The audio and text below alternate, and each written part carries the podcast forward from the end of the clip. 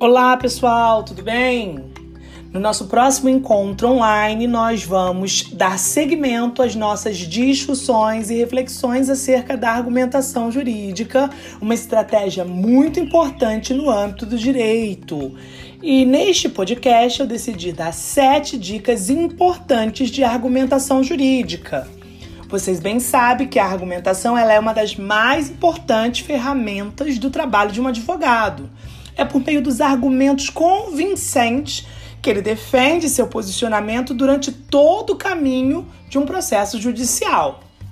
Apresenta o caso ao judiciário, né, por meio de uma petição, que nós aprenderemos é, nos próximos encontros, convence os magistrados em relação ao direito do seu cliente e mostra aos jurados as evidências que tornam uma pessoa culpada ou inocente, por exemplo.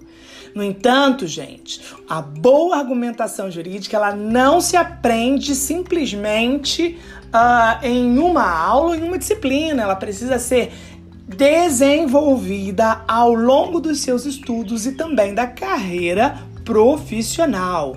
De nada adianta ter o um conhecimento jurídico invejável se você não souber aplicá-lo na prática. A argumentação jurídica é a uma capacidade de exteriorizar o conteúdo da lei e a sua relação com um caso concreto, gerando aí uma interpretação jurídica que seja convincente. Hoje, o advogado ele precisa muito mais do que apenas aprender as leis.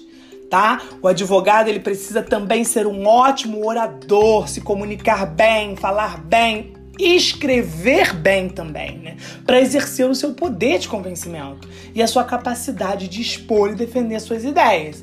E é por isso que eu faço questão de toda a aula encontro dizer para vocês que vocês precisam dominar o discurso, vocês precisam dominar a arte da comunicação, tanto na oralidade quanto na escrita. Para você alcançar uma boa argumentação jurídica, é preciso praticar. E a prática se alcança com muita leitura, debates e opiniões contrárias. Acima de tudo, é importante saber interpretar a realidade, entender como ela se adequa ao mundo jurídico. Então eu vou apresentar para vocês sete dicas práticas rápidas, ok? Dica número um: Participe de debates informais com amigos e familiares, por exemplo. O debate informal entre amigos, familiares, conhecidos é a melhor forma de treinar a sua capacidade de argumentos. Afinal, é preciso pensar rapidamente, relacionar as ideias e técnicas com fatos diversos, saber defender esse posicionamento de forma correta e o mais importante, pessoal, fundamentada para convencer a outra pessoa de como você pode ter razão. Segunda dica: saiba aonde quer chegar. Para elaborar uma boa argumentação, o advogado ele precisa saber exatamente aonde deseja chegar. O miolo, portanto, é, é construído ponto a ponto, como se fosse um caminho até o destino final. Ao saber aonde quer chegar, um advogado ele consegue ordenar o pensamento. E não em relação apenas aos assuntos jurídicos, não, pessoal, mas também com questões interdisciplinares que podem vir a complementar e enriquecer o caso. Foi o que eu comentei aí em algumas aulas encontros com vocês, né? Vocês podem e devem e precisam se fundamentar legalmente, mas vocês podem buscar outros recursos outras fundamentações do campo interdisciplinar que possa contribuir para o convencimento. Terceira dica: liste as possibilidades de defesa que poderão ser apresentadas pela outra parte, isto de cada uma delas. É preciso antever os argumentos do outro. Essa iniciativa, se aplicada, pode ser muito poderosa com os resultados práticos. Reserve um tempo para analisar todos os pontos trazidos pela inicial feita ao seu cliente, por exemplo. E liste as possibilidades de defesa e de resposta que a outra parte pode apresentar.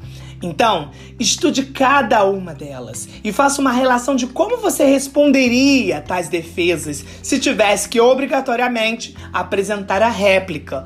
Por fim, aprofunde cada uma de suas teorias. Quarta dica: faça um mapa mental. Para quem tem dificuldade, uma boa dica é utilizar este recurso. Esse tipo de técnica, que trabalha a partir de um diagrama gráfico, ajuda a relacionar ideias e conceitos a um problema, uma questão central. A principal função de um mapa mental, portanto, é a geração, a visualização e a classificação de ideias. Ele ajuda especialmente na organização das informações para tomada de decisões e até na escrita. Se você tiver dúvida e ainda curiosidade de conhecer um pouco mais sobre o mapa mental, lembre-se de me perguntar na nossa aula encontro. Dica número 5: aposte na clareza para uma boa argumentação jurídica. Foi-se o tempo em que a linguagem rebuscada, os brocardos em latim e a inversão de elementos da frase qualificavam um advogado. E a gente tem conversado muito isso nos nossos encontros online.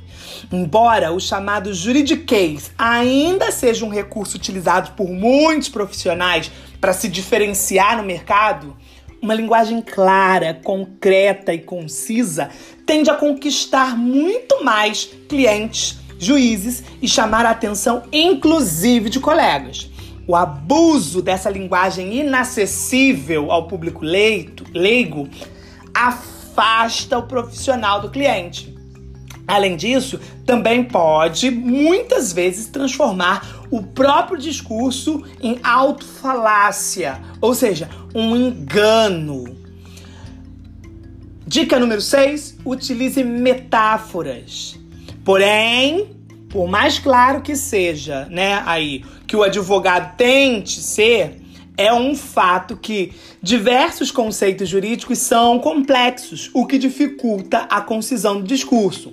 Para você evitar que tais conteúdos jurídicos mais complexos escapem da compreensão ou prejudiquem a argumentação jurídica, uma boa dica é fazer uso de metáforas. A metáfora dentro do campo né, da argumentação jurídica é um excelente recurso. Ela favorece, por exemplo, a união de meios conscientes com meios inconscientes da cognição. E é por meio da metáfora que o advogado consegue unir a razão e a emoção e influenciar o outro. Com a metáfora é possível ativar relações emocionais inconscientes e fazer com que os conceitos sejam mais facilmente compreendidos. Então, gente, é, a utilização da metáfora ela se dá em fazer comparações entre o concreto e o abstrato para facilitar a compreensão do outro. E a última dica que dou neste podcast é evite a agressividade. Uma boa argumentação quase sempre foge da agressividade. Essa premissa, aliás, ela serve como regra absoluta para o trabalho de um advogado. Por isso, não tente distorcer, menosprezar e até ridicularizar o argumento da parte contrária. Embora a atividade contenciosa estimule aspectos mais bélicos dentro da advocacia, isso vem se transformando. Basta observar aí o novo CPC, por exemplo, que valoriza aí muito mais a conciliação que o papel Uh, e o papel conciliador do advogado, né? A argumentação jurídica, portanto, ela deve usar a lógica e a construção de premissas e conclusões com base nesses valores. Isso faz a gente lembrar do nosso, do nosso último encontro, não é verdade? Em que discutimos a questão do silogismo, em pensar numa premissa maior, uma premissa menor e chegar em uma conclusão. Em outras palavras, ela busca a melhor solução conjunta sem prejudicar o cliente. Por fim, é possível afirmar, gente, que o domínio da linguagem, quando associado ao conhecimento jurídico, é uma das características que mais distinguem os bons profissionais dos demais. Por isso, advogados que possuem dificuldade na comunicação e no desenvolvimento de uma boa argumentação jurídica devem sim, como eu falo em todo encontro, se dedicar para melhorar essa habilidade. Seja por meio de cursos, seja por meio de técnicas caseiras recorrentes que inclusive muitas vezes podem ter efeito muito maior do que as lições praticadas aqui em aula. Afinal, existem recursos que ajudam a amenizar todo e qualquer tipo de dificuldade que os profissionais possam ter. Afinal, gente, ninguém é perfeito, não é? Eu espero que essas dicas possam aí trazer é, sucintar algumas reflexões e que possa aí servir de base para a nossa discussão e apresentação de algumas estratégias argumentativas no próximo encontro online. Forte abraço e aguardo vocês!